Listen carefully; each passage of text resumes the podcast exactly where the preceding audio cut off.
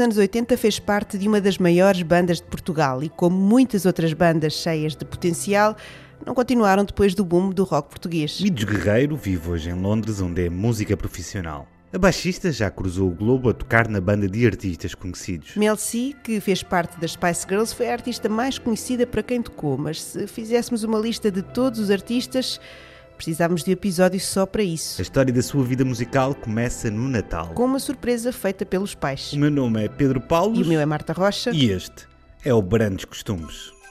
Foi no Natal que uh, os meus pais puseram por trás de uma escrivaninha e puseram uma série de bilhetinhos pela casa toda, tipo um, caça ao tesouro. Que eu ia de bilhetinho para bilhetinho para bilhetinho até chegar lá. Eu, quando vi o baixo, ele dormiu na cama comigo uma semana. Eu, fiquei, eu chorei tanto, tanto, tanto. Esse baixo uh, eu não tocava quando foi no, no e Vários. Eu já não tocava com ele, mas ele andava sempre comigo. Tipo, uh, talismã da sorte. Tinha estado nos Estados Unidos e trouxe uma caixa da Fender para ele, porque ele é era um baixo Wilson que, que só tinha uma capa de plástico. E então eu trouxe uma caixa e ele andava sempre connosco. Ora bem, no, numa das, dos concertos e a nossa uh, equipa, que, os roadies e tal, aquilo, é, é que eu queria sempre a guitarra no camarim comigo, a caixa. É, e numa das vezes aquilo desapareceu.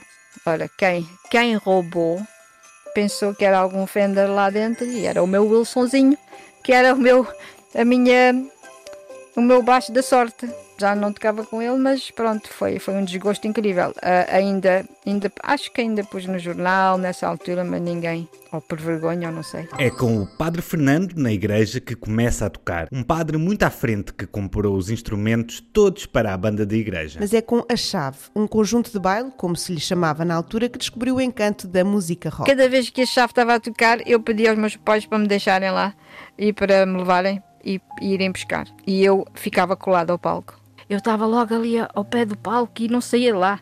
Eu devia ser aquela miúda que era irritante, uh, ou, ou, ou, não sei, se calhar até me achavam graça, porque eu, eu não dizia nada. Eu ficava, mas era paralisada a olhar para eles. Eram ótimos, eles tocavam tudo, desde Genesis, Deep Purple e Uriah Heep, tocavam eh, eh, essas bandas todas de rock. e eu ficava vidrada. Mas eles tocavam tipo álbuns inteiros o álbum uh, uh, Made in Japan do, dos Deep Purple tocavam assim, do princípio ao fim.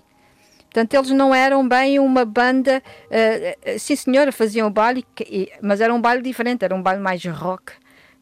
O pessoal que ia lá não eram as não eram pessoas de idade a, a dançarem, não era o bailarico. Eles era era isso, era Genesis, era Uriah Heep, Deep Purple, Status Quo, um, Eric Clapton ou, ou, Cream, não era bem Eric Clapton, Cream. É, eles, eles tocavam esses, esses temas que normalmente uma banda de baile não era bem isso que tocava, não é? Eu nunca soube quem, quem, quem, quem eram os elementos da chave, os, os nomes. Eu penso que o Zenab não era, mas, mas não sei. Como eles eram todos giros e tinham cabelos uh, assim, pareciam mesmo, mesmo músicos a sério. E como eu também sempre fui fã do eu tenho essa imagem que eu penso que ele não é, fazia parte da chave, mas se calhar até tocou alguns espetáculos e ouviu, não sei.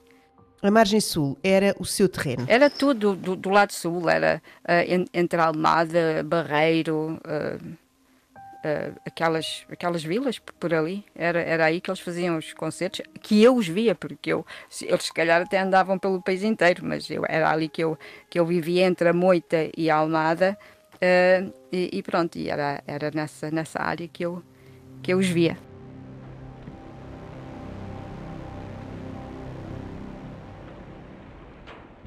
Depois foi, foi uh, havia aquela minha dúvida que eu, eu tocava baixo, mas eu não, não via ni, nenhuma rapariga a tocar baixo. Uh, nós, eu e os meus dois colegas que, que tocávamos uh, juntos íamos ao, aos bailes com os nossos instrumentos e pedíamos aos quem, quem fosse que tivesse a tocar, pedíamos para tocarmos duas ou três músicas nos intervalos deles. E entretanto, foi quando eu vi a Suzy 4 a tocar. E eu, eu pensei, afinal há, afinal há raparigas a tocar baixo. Isto não é um instrumento assim tão estranho de uma rapariga estar a tocar. E, e foi aí, foi aí que eu, que eu assim, ok, estou vou mesmo para a frente com isto, que realmente, pronto. É, é o que eu quero.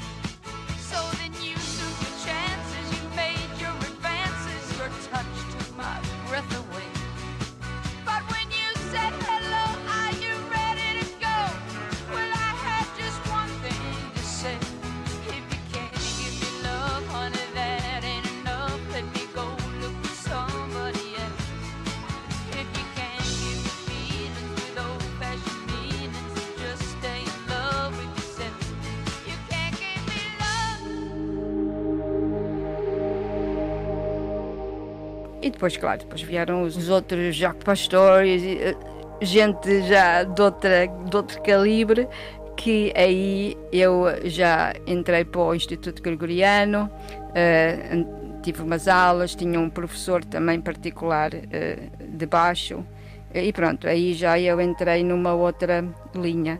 E, e quando os meus pais se mudaram para a Almada de vez, Uh, o meu pai era bancário, ele era gerente do banco, foi abrir a gerência e eu comecei a conhecer muito mais gente que era também músico. Aí foi quando conheci o Tim dos Chutes. Uh, eu tinha, ele até, até há dois anos, quando nos encontramos, disse uma história gira que eu já nem me lembrava. Eu, quando uh, tive o meu primeiro baixo, tinha, tinha 12 ou 13, e ele era amigo de um amigo meu da moita. E então disseram, é, naquela altura, quem tivesse uma guitarra elétrica ia tudo ver. E ele disse, eu, eu fui com o Pedro, fomos lá à tua casa para ver o baixo que tu tinhas. Que era uma coisa que não era usual nós termos, não é?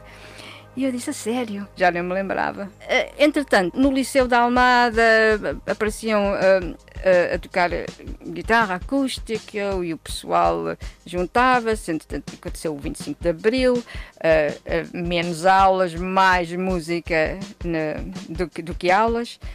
E eu conheci o Jorge Loção, o Mário Gramaço e, e pronto.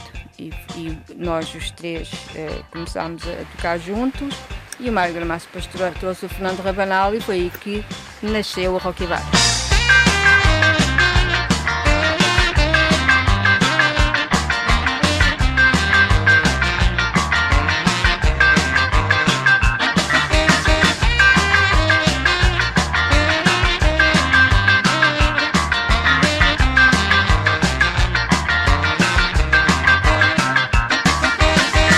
todos estávamos a experimentar.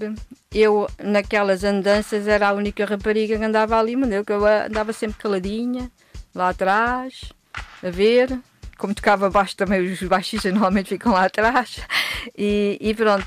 Uh, era, havia o António Manuel Ribeiro, os UHF estavam estavam também a começar, éramos nós, depois, depois vários músicos, o Zé da Cadela, uh, o Zé Nabo, havia vários músicos depois tocavam uns com os outros uh, e faziam uh, sessão com outras bandas. se calhar não era bem sessão nessa altura, mas não havia assim que eu que eu que eu saiba ou que me lembre. Uh, outras bandas que realmente começaram a pensar a sério uh, e vamos tentar fazer temas para tentar um, um contrato com uma editora. E nós, e nós fazíamos a nossa própria promoção, a, a cena era muito excitante, mas também naquela altura uh, o 25 de Abril também tinha acontecido. De maneira que havia assim uma, uma rebelia de, de sentirmos livres de fazer, de, de tocar na rua, de tocar eh, nos parques, de, de, arranjar um carro e pôr eh, colunas e, e, tocar as nossas maquetes pelas ruas, coisas que agora, claro que isso não se faz. Havia assim um, um, uma, grande, uma grande vontade de, de fazer qualquer coisa que, que fosse diferente.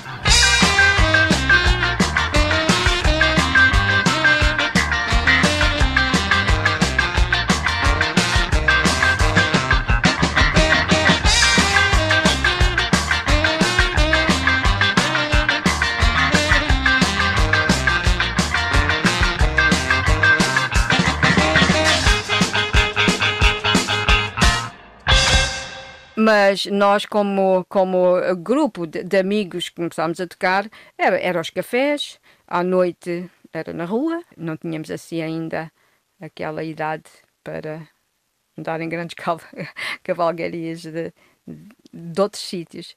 Íamos à Costa da Caparica, íamos às discotecas e depois o, ensaiávamos às vezes para se houvesse algum espetáculozinho, dizemos um espetáculozinho, porque não era bem bailes, era tipo no, no, num largo, nós de repente pedíamos ao dono do café, podemos montar as coisas aqui à frente, podemos tocar umas músicas, e, sim senhor. E depois tocávamos, e depois aquilo juntava-se pessoal à frente. E era assim que nós começámos.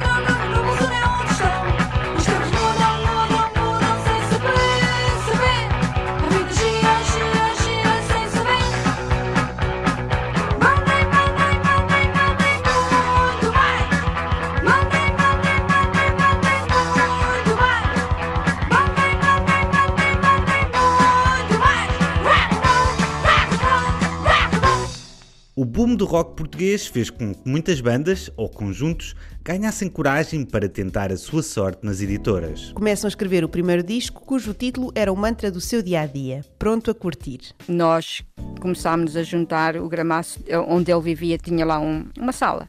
E, e, nós transformámos em uma sala de ensaio. Então era a nossa sala, que, que estávamos lá os dias inteiros a escrever e era uh, tudo em português.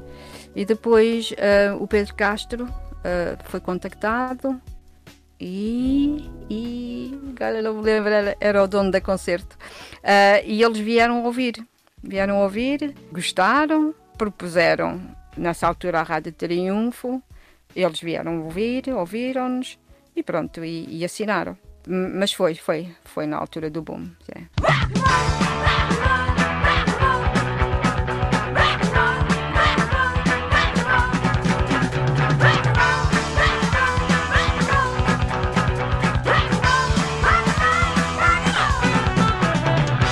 naquela altura, quando, quando fizemos o álbum, aliás, o álbum, se bem que o primeiro álbum foi gravado em quatro dias, que por isso é que, é que poderia ser muito melhor, mas pronto.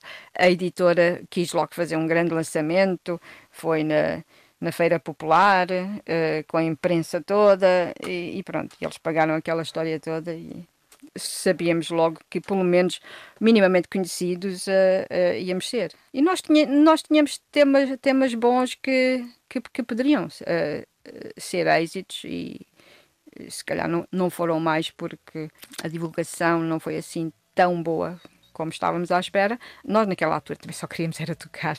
Nem sequer estávamos à espera, vamos ser famosos ou vamos fazer isto para, para, para ter este êxito ou aquele. Nós queríamos era tocar. Aliás, o Rock e Vários sempre foi, foi uma, uma banda ao vivo, mais ao vivo do que de disco. Por isso, nós, depois para a frente, comprámos a nossa PA e tínhamos, eh, éramos autónomos uh, e, e, e, e, tocámos por todo o país. E era assim que nós nos sentíamos bem, era tocar ao vivo. Sentado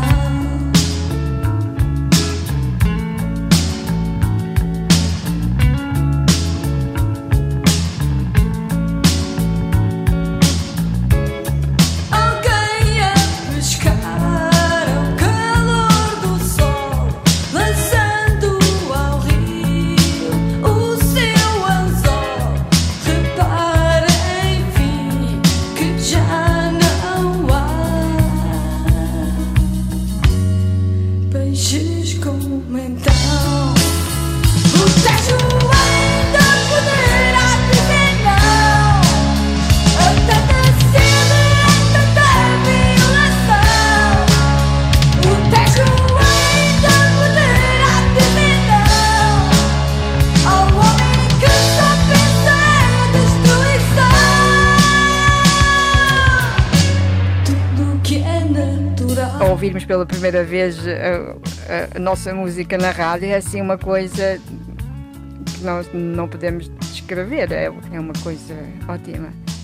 E depois vem tudo uh, com as entrevistas uh, e os espetáculos e, e, e eu, eu não me percebia muito bem o impacto.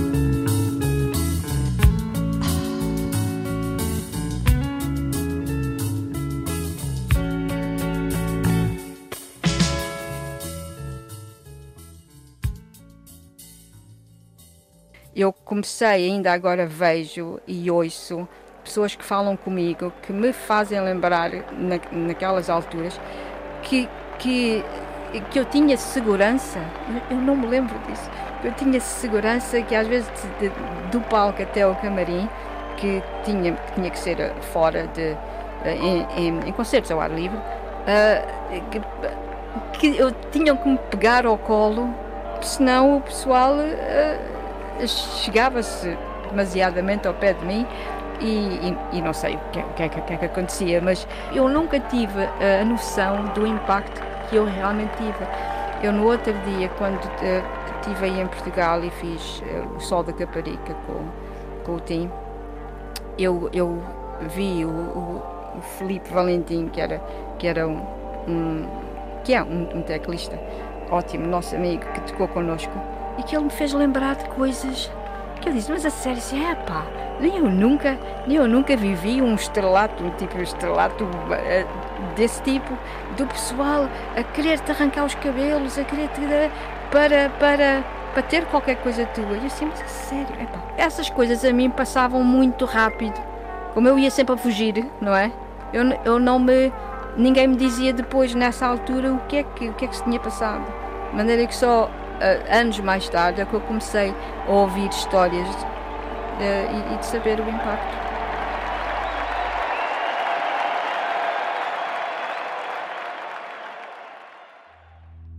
depois a, a, a, Valentim de Carvalho quis nos comprar a Rádio Triunfo e, e quis mudar o cenário uh, da banda. Uh, a Rádio Triunfo aí uh, vendeu-nos e nós tudo bem, íamos para a Valentim de Carvalho, que era, que era para nós uma editora muito mais eficaz de, em termos de promoção de tudo e, e com muito mais prestígio na altura, né? E então aí, como no, no primeiro álbum eh, havia quatro cantores, quatro não, desculpa, uh, três, era eu, Jorge e o Gramaço, eles uh, pensaram, e tal, se a Midus foi para a frente, e será lá cantora e tal. Começar a polir um, um pouco uh, mais a banda.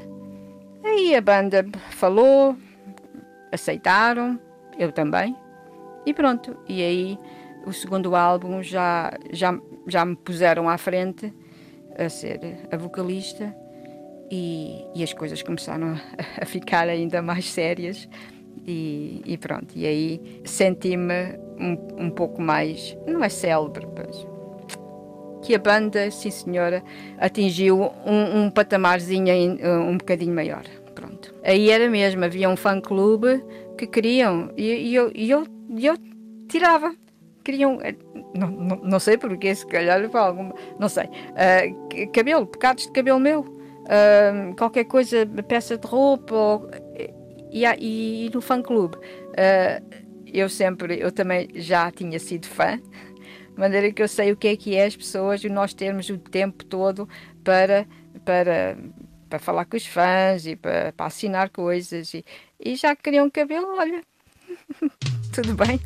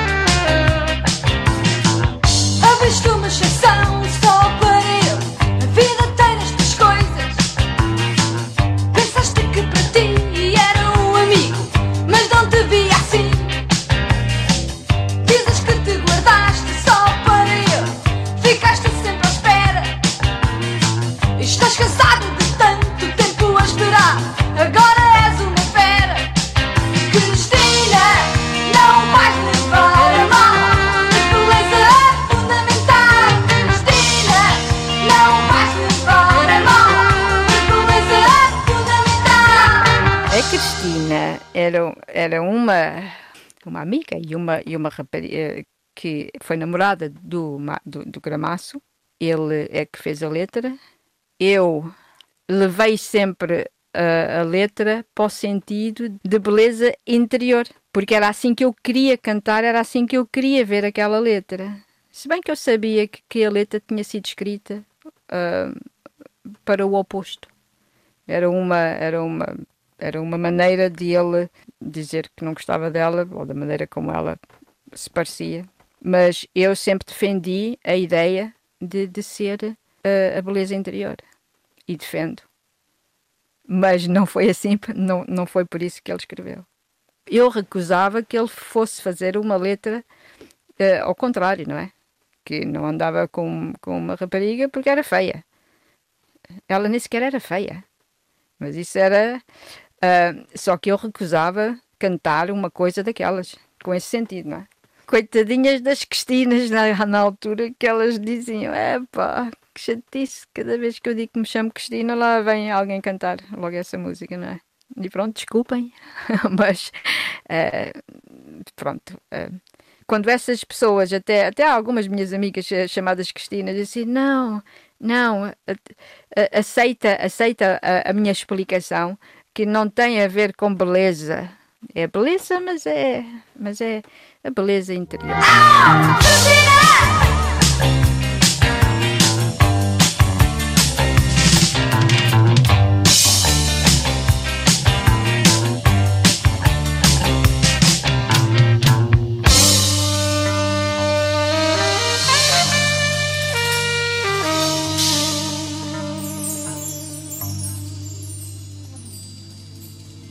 Rocky Vários e o HF, como eram da mesma cidade, havia ali.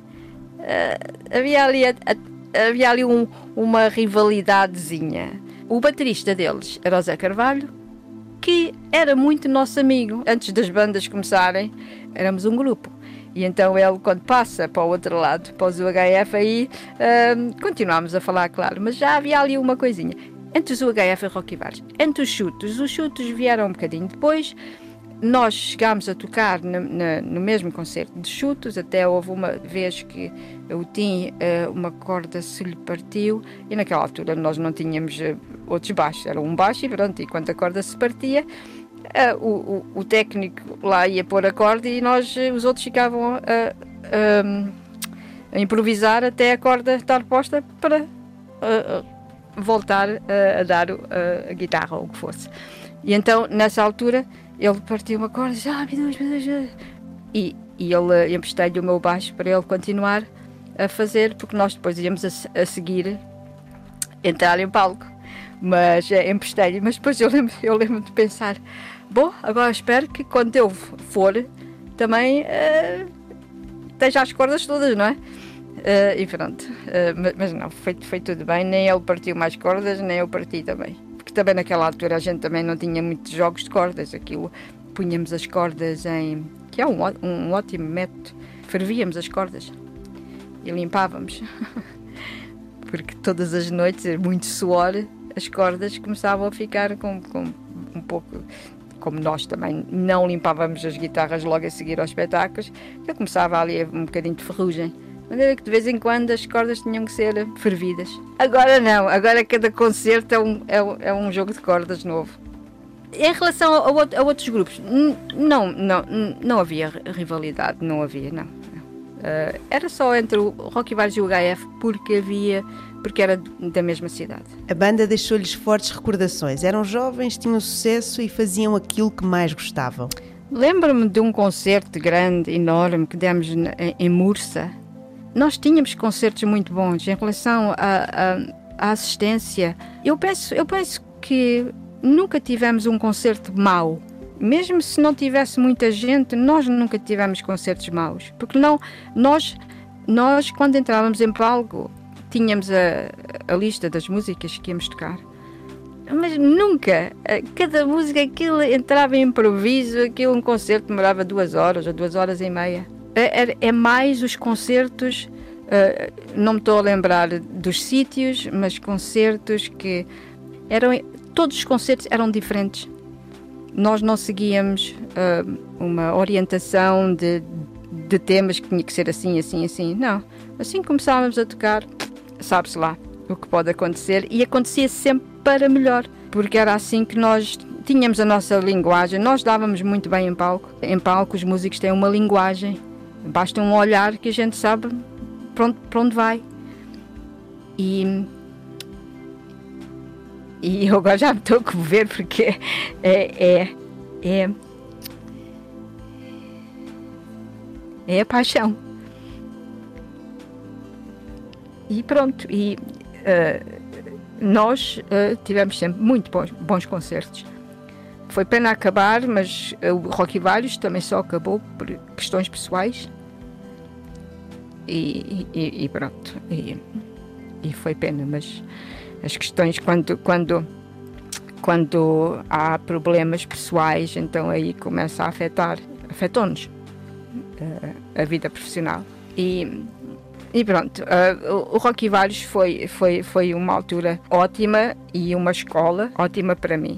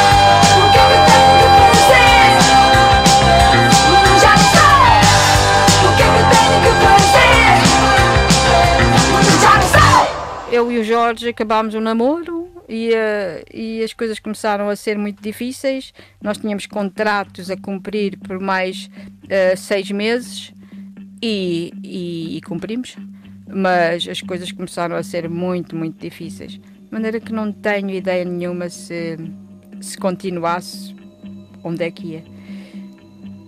Eu acho que também estávamos a chegar a uma altura que temos temos vários temas que estão em maquete, que nunca saíram.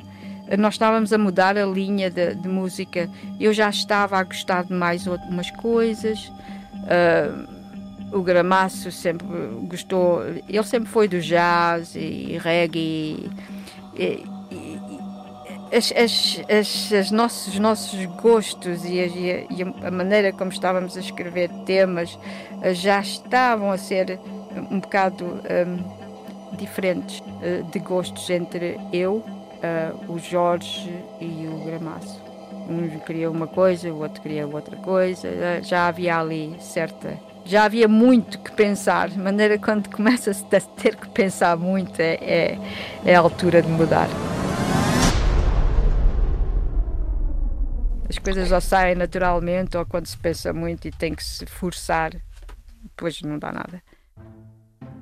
O fim da banda é um choque na vida de um artista, mas, com a convicção que a caracteriza, começou rapidamente a procurar soluções para continuar a tocar. Comecei, arranjei um estúdio na Costa da Caparica, uh, ia para lá todos os dias, comecei a escrever, comecei a conhecer outra gente, foi-me introduzido um, uma pessoa que passou a ser o meu colega de de composição, que é o Fernando António dos Santos. Ele trabalhava, ele fazia temas também para a Sony. Começámos a escrever outras tipo de, de uma linha que que eu gostava mais. Ainda, ainda era novinha, ainda estava naquela quer fazer música e quer fazer música. Não estou à espera de, de nada, mas enquanto posso, quero fazer música Mas era todos os dias, era todos os dias, ali 12 horas no estúdio a escrever, a almoçar, a brincar e fazer música. Eu não sabia mais nada, era música.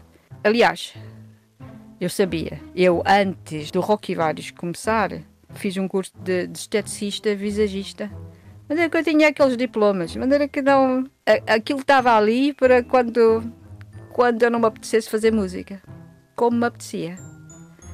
Fui fazendo. E com o Fernando António, aí eu ia todos os dias para Lisboa. Sempre. Uh, ele morava em Lisboa. O meu estúdio, uh, entretanto, fechei na costa e comecei a ir para o estúdio dele. E foi quando começámos a, a ter uh, reuniões com editoras. Mas também só fomos à Sony, a seguir fomos à Polygram, foi aí que conheci o António Pinho e o Tosé Brito. E eles ouviram nossas maquetes e quiseram logo assinar. Nós vamos apresentar uma velha amiga nossa do tempo em que se dizia que o rock and roll em Portugal estava a aparecer, estava a aparecer o rock português. Não era verdade, já tinha havido outro rock antes, mas está bem, pertenceu, digamos, à segunda vaga. Nesta altura já estamos na terceira vaga do rock português. E apareceu com um grupo chamado Rock e Vários e era uh, a baixista do grupo, e cantava também. Os Rock e Vários, por vários motivos, com certeza, deixaram de fazer rock, mas ficou ela, ficou ela e, embora esteja musicalmente lá longe, está fisicamente cá perto. Midus, lá longe, cá perto.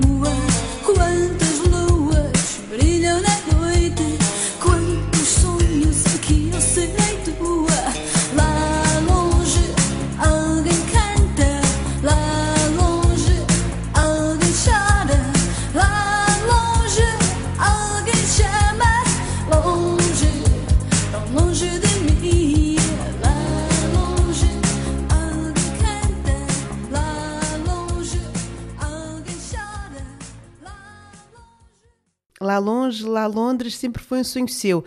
Depois de ter realizado de ser música, era tempo de apontar a mira para isso e começou, ao seu estilo, a arranjar maneira de fazer Londres acontecer. Depois de, de ter lançado aí uh, o Lá Longe, pela Polygram, eu decidi porque Londres foi sempre, desde, desde pequena, eu, eu sonhava, eu sonhava, eu falava inglês, eu sonhava que estava, já vivia em Londres, eh, sempre. Londres foi sempre o sítio onde eu gostaria de, de vir parar. Ou então visitar, ou trabalhar, ou qualquer coisa. E então eu falei ao Tosé Brito e disse, Tosé, eu, eu apetece-me ir a Londres, eu sei que está lá o Luís Jardim, para ele me produzir o próximo disco, o que é que achas? E ele disse, tudo bem, vai. Eu aí pensei ok, como é que eu vou para Londres? Preciso de apoio. E nessa altura eu falei com o Luís. O Luís, sim, sim, vem, vamos, tentamos fazer qualquer coisa. E eu, eu pensei, preciso de hotel, preciso de avião. Para onde é que eu vou? Fui à TAP ter uma reunião, falei lá com, já não me lembro com quem, mas pronto, com quem, sim senhora, deu as viagens que eu fosse preciso para vir trabalhar com o Luís. E, e tinha um amigo que já me tinha patrocinado do hotel aí numa turnê que eu fiz a solo aí em Portugal e disse eu preciso de ir para Londres uh, hotel. Tá tudo bem de maneira que foi fácil e eu também claro eles a darem esse apoio uh, no disco e apareceu os nomes, claro, e, e, e nas revistas, e uh, que depois também no, nos anúncios, que quando eu vim fazer uma turnê, também apareceram. Pronto, havia, havia dás-me um bocadinho, eu dou-te outro bocadinho, pronto. E vim, e vim, conheci o Luís Jardim. Ele é outro caranguejo como eu. Também faz os anos no mesmo dia que eu, de maneira que somos tal e qual um, um, um ou outro. Nós temos as mesmas sensações, as mesmas de quando estamos em estúdio e, e há o stress e, uh, e adrenalina, uh, começamos a ter dores nas pernas, ele também, de maneira que começámos a dar-nos logo assim que nos conhecemos, soubemos que, sim senhora, nós vamos dar bem e nunca houve problemas. O Luís uh, aceitou, falou que também com o Tosé, porque também sabia que pronto, isto é para fazer um disco, é para fazer um disco. Entretanto, esse disco, que era para ser o meu segundo single, veio a proposta de então fazer uma música para o Prémio Nacional de Música em Portugal.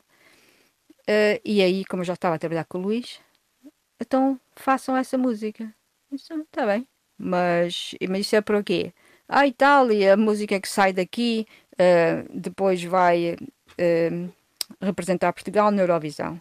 Não era bem o Festival da Canção Portuguesa, era, era, era, era outro.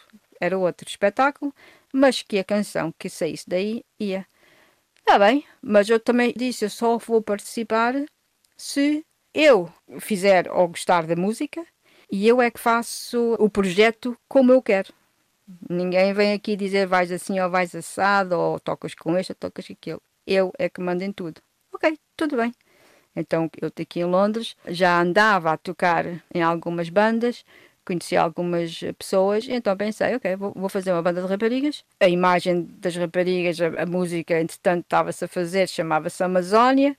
Fui com ter com, com um estilista que trabalhava só em peles e disse isto acontece, vai acontecer assim, assim, assim, estás disposto a ajudar-nos, a dar-nos a roupa toda, sim senhora, em troca de publicidade, no disco, em tudo, sim senhora, e pronto, e foi aí que nasceu a Amazónia. Estamos a terminar este desfile de música. A oitava canção desta noite tem música de Luís Jardim e letra de Midus. Diretamente de Inglaterra para interpretarem vieram Midus e a banda Amazónia esta última num misto de nacionalidades grega, inglesa, escocesa, holandesa e italiana. Que depois fomos para o Prémio Nacional em Portugal e. e, e, e, e, e, depois, pronto, foi um espetáculo que apareceu na televisão. Houve muita polémica em relação a esse, a esse espetáculo, porque afinal de contas, quem tinha organizado o espetáculo era o Zé Calvário, e eu sei um bocadinho mais porque o meu pai foi um dos gerentes na Figueira da Foz que teve a reunião para a parte que ia financiar o, espetáculo todo, de maneira que eu sei um bocadinho mais do que algumas pessoas. E entretanto, houve ali qualquer coisa que não estava bem. Entretanto, a música que iria ganhar naquele espetáculo, afinal de contas, não era a que ia representar, porque a música que ia representar era uma música que o Zé Calvário tinha escrito. Ora bem, eu nunca iria participar numa coisa que depois ia, eh, ganhava com uma música minha e depois ia ao festival ou representar Portugal com uma música do outro. E, e pronto, e, e, isso eu recusei. E, e, depois, não é que eu sabia que ia ganhar, mas uh, as, a imprensa, os, uh, tudo estava. Estávamos com uma grande vantagem de ganhar, mas era com a nossa música. Entretanto, quem ganhou foi a Dora e a Dora aceitou ir cantar a música do José Calvário. E depois houve muita polémica e eu sei que houve muita coisa dos jornais e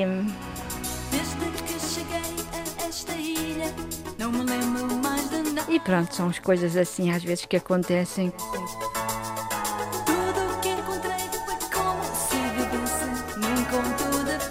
Ainda bem que eu fico na minha, porque só assim é que eu me sinto bem.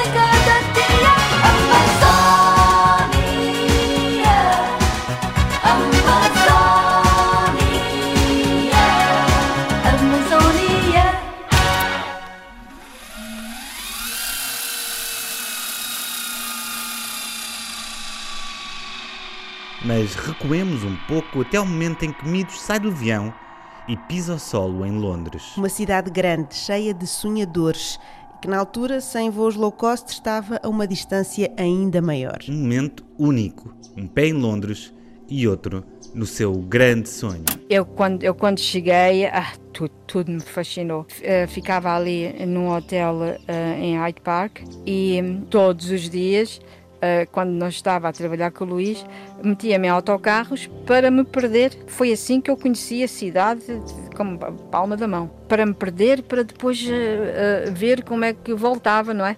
E então havia aquela coisa Wembley, Wembley, Wembley, Wembley, que eram os, os, os concertos, o estádio. eu nem sequer pensava no futebol, porque eram era os concertos no estádio.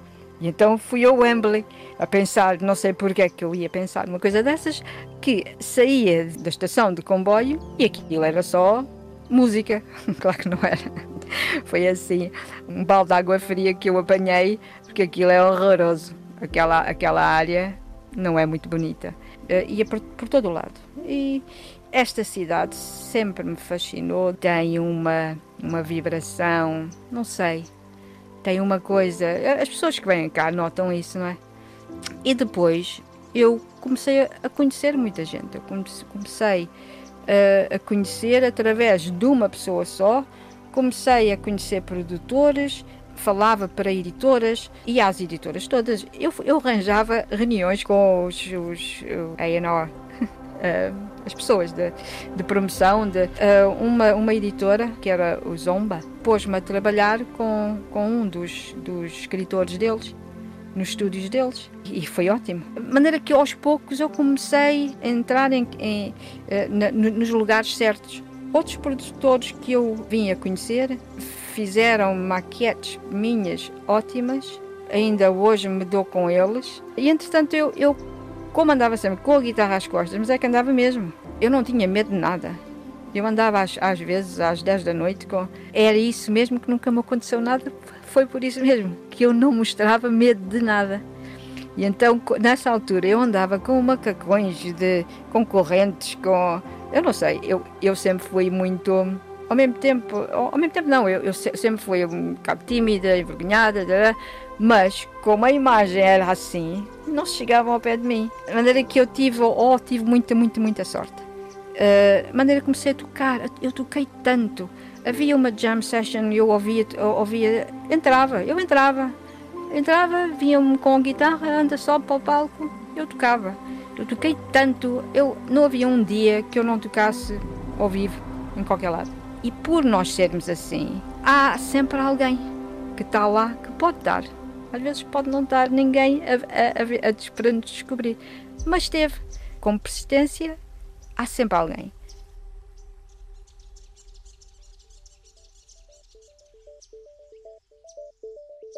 E então comecei, começaram-se a aproximar para coisas melhores, para isto, para aquilo. Uh, depois soube de agências para sessão, fui fazer audições para agências, fui ficando, foram-me dando trabalhos de televisão. Houve uma altura que eu estava na televisão todos os dias. Até às vezes os cameramentos da, da BBC diziam cá outra vez. Era com vários artistas. Mas antes de chegar a essa fase, juntei-me a tanta banda original, porque o que é que eu fazia? Em Portugal ia fazer televisões, ganhava algum dinheiro e depois vinha para cá e esse dinheiro dava-me para eu fazer estas coisas. Juntar-me a bandas originais, às, vezes a banda era paga, outras vezes não era. Pronto, tive isso, isso sim. Também tive uh, muita ajuda dos meus pais. Porque eles viam mesmo que isto é que era o que eu queria seguir e pronto. Mas também sempre fui muito direitinha com tudo. E pronto, tiro daí. Quando às vezes eu tenho uh, pessoas que me contactam, ai meu Deus, quero, quero ir para Londres, o que é que achas, onde é que posso tocar? E a, a, o meu conselho é sempre o mesmo: venham, toquem todo o lado que for possível. Há, há sítios que todos os domingos há jam sessions, há o Ronnie Scott's, que já é uma coisa muito, muito boa, lá em, no, no, primeiro andar, que é só chegar lá, tens a guitarra, tens, tens vontade, manda-te, manda-se para a frente. Toquem, toquem o máximo que puderem. Não interessa se é num pub com 10 pessoas, se é num, num pub com 500. ou, ou, ou num sítio uh, de espetáculos, aquelas 10 pessoas, pode estar lá uma. A maior turnê que eu fiz, que foi a turnê mundial da, da perguntarem de histórias, então aí é que aí é que se falamos de estrelato, aí é que eu vivi esse, esse tipo de histórias, de aeroportos, de fãs, de sermos quase comidos. Aí é que havia mesmo, seguranças.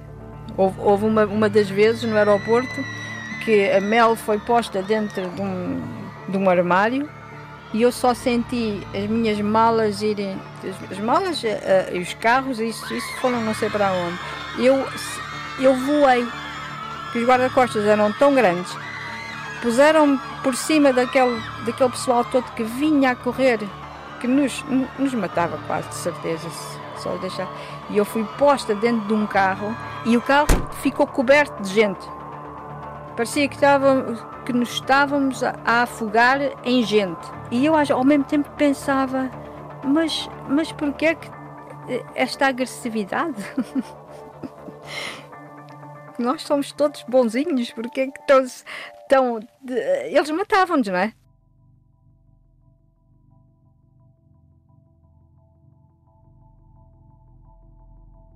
Midus é hoje em dia uma das músicas portuguesas de maior sucesso sem lançar discos em nome próprio e já tocou em tantos países, muitas vezes para multidões gigantescas. Qual será o número máximo de pessoas para o qual já tocou? Ai, o máximo, ai, o máximo. Uh, uh, 100 mil. O máximo máximo foi 100 mil em Hyde Park. Com uma artista chamada Kim Marsh. Outra, outra também quase 100 mil foi a Anne Clark na Polónia. Mas isso, mas isso era tipo festivais, não é? Isso era tipo festivais, que havia outros nomes que andavam à volta de, dos 50 mil, 100 mil, poucos, mas eh, era mais os 50 mil. Isso, isso era festivais. Sendo a artista só, artista só, eu, eu toquei com a Anne Clark uh, durante quase 10 anos. Eu fui membro da banda dela. Nós fazíamos, se não fossem em festivais, ela, ela eh, não sei, talvez enchia salas de 5 mil, 10 mil, talvez.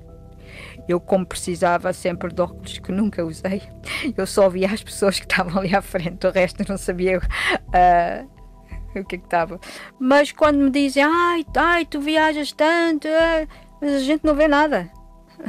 Nós só conhecemos aeroportos, uh, os aviões, que depois também começa, começa a ser muito cansativo Uh, e por isso é que nós, às vezes, de repente, caímos com esgotamento ou com outras coisas, não é?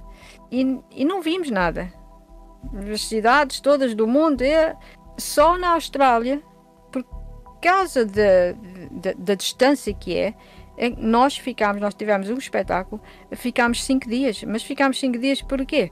Porque de avião para Canadá, de Canadá, de Canadá para uh, América, Los Angeles, de Los Angeles para Sydney a pessoa chegou lá do outro lado, estava tudo inchado. Aquilo era muito avião, muita viagem, muita, muita, muita hora toda. Ao contrário, precisávamos mesmo de cinco dias para ficarmos mais ou menos normais. Depois fizemos Japão e tal e viemos para a Europa. Mas é, é, é muito cansativo e a, pessoa tem que estar, uh, tem que estar bem, bem de saúde para aguentar às vezes certas coisas. Portanto, não é, não é aquele glamour. Mas eu não sei o, o de outra maneira, não é?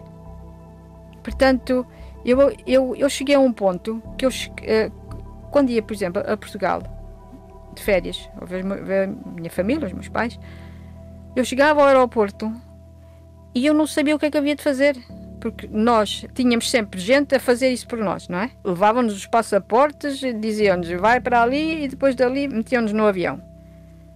Eu chegava, para onde é que eu vou? E pronto, eu achei, achava isso interessante, como é que nós, de repente, uh, de, se temos uh, uh, nesta vida de, de músico pessoas a fazer coisas para nós, como é que nós depois não conseguimos? Conseguimos, claro mas, mas temos que pensar duas vezes.